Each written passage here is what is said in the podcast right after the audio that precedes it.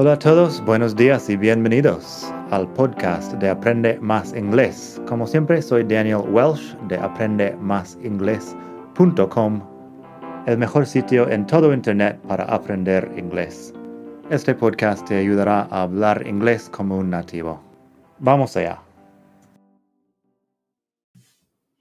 Hola a todos, buenos días y bienvenidos otra vez al podcast de Aprende Más Inglés, el mejor podcast de todo el mundo mundial para aprender inglés. Hoy es Phrasal Verb Friday y vamos a aprender un nuevo phrasal verb. Bueno, vamos a aprender dos nuevos phrasal verbs. La cosa de hoy, el phrasal verb de hoy es hang out. Puedes pasarte por la web madridingles.net barra 96 para leer los ejemplos aquí que voy a estar explicando y así puedes leer a la vez de escuchar. Primero, hangout. ¿Qué significa? Básicamente es algo como pasar el rato sin hacer mucho. En inglés una definición es spend a time relaxing or enjoying oneself. La clave es que no estás haciendo mucho para ser productivo en este momento. No estás trabajando. Estás pasando el rato sin hacer mucho. Me acuerdo, hace años recibí un correo electrónico de una chica española que estaba viviendo en Estados Unidos y decía que se había echado novio ahí en Estados Unidos. Bueno, estaba con un chico ahí en Estados Unidos, pero el chico decía, I really like hanging out with you. Y ella me preguntaba a mí, en vez de preguntarle a él, si eso significaba que estaban en una relación seria o si no, que I really like hanging out with you yo dije que probablemente no, pero sería mejor hablar con el chico sobre el tema que yo simplemente soy un bloguero y no puedo leer la mente de ese chico, pero sí, I like hanging out with you.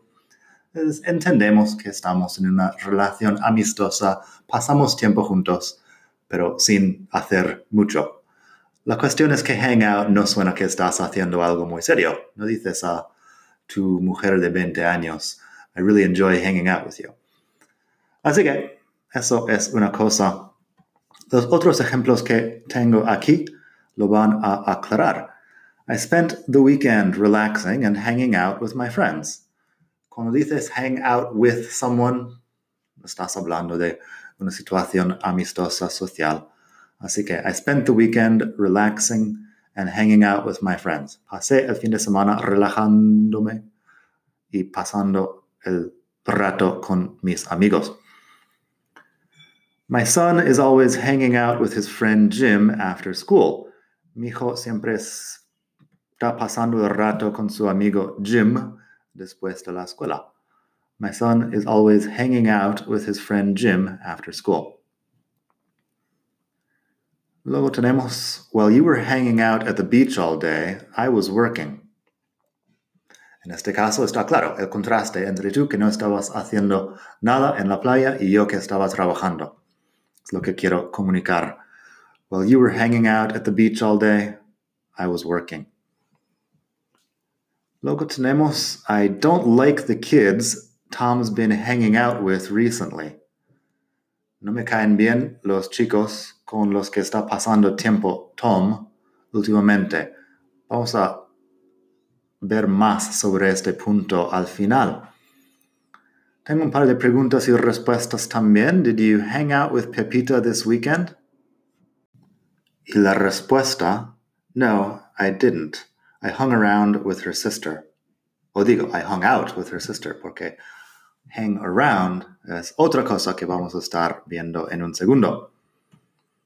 Así que, did you hang out with Pepita this weekend? No, I didn't. I hung out with her sister.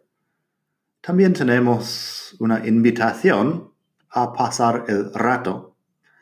¿Qué es? What are you doing tomorrow? Wanna hang out? Fíjate que no pronuncio cada palabra en estas frases muy fuerte porque es una frase hecha y lo, lo junto un poco. What are you doing tomorrow? Wanna hang out? What are you doing tomorrow? And do you want to hang out? Sería, y eso es, ¿qué haces mañana? ¿Quieres? Queda, ¿Quedamos sin hacer mucho? No estoy proponiendo una actividad específica, simplemente que pasemos tiempo juntos. Y la respuesta, I'd love to, but I've got to take care of my nephew tomorrow. Me encantaría, pero tengo que cuidar de mi sobrino mañana. I'd love to, but I've got to take care of my nephew tomorrow. Así que eso, la cuestión de hang out es que estás, bueno, sin hacer mucho. Hang around es básicamente lo mismo. Lo que pasa es que hang around suena un poco negativo. Así que, si digo, I don't like the kids that Tom's been hanging around with recently, eso ya tiene la idea de que es algo negativo, porque el hang around suena como Sospecho que algo malo está pasando. Otro que es muy común. There's a strange guy hanging around on the street corner. I wonder what he's up to. En español hay un verbo que es como merodear, que podría ser algo así. There's a strange guy hanging around on the street corner. Hay un tipo extraño que está pasando tiempo en la esquina. Me pregunto, ¿qué está haciendo. I wonder what he's up to. La implicación ahí, que expresa lo de strange guy, pero también lo de hanging around, la implicación es que, bueno, sospecho que algo malo está pasando. Hang around tiene esta connotación negativa que no tiene hang out. Así que eso, hang out, hang around. Para leer los ejemplos, pásate por madridingles.net barra 96, porque estamos en el capítulo 96 del podcast. Y nada más por hoy. Espero que hayas disfrutado esta lección. Hasta la próxima.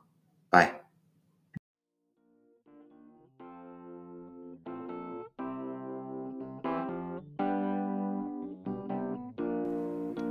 Gracias por escuchar. Como siempre puedes pasar por mi web aprendemasingles.com para mucho más tengo vocabulario, expresiones para hablar, phrasal verbs, gramática, pronunciación y mucho más en la web. Nada más por hoy, espero que pases un muy buen día. Hasta la próxima.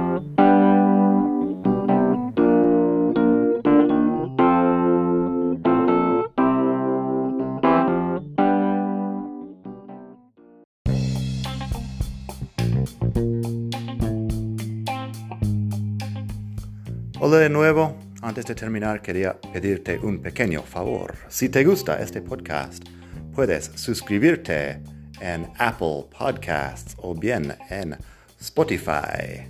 Hay también la posibilidad de hacer una reseña ahí en Apple si estás escuchando eso en el iPhone. Y estas cosas ayudan mucho a dar visibilidad al podcast.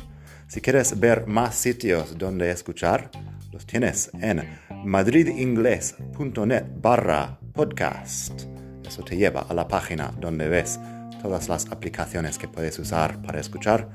Y también tengo un canal en YouTube que lo puedes ver en madridingles.net barra YouTube. Eso te llevará directamente al canal donde puedes suscribirte y ver todos los vídeos que hago sobre muchos temas. Nada más por hoy, espero que pases un muy buen día, aprende mucho y hasta la próxima. Bye.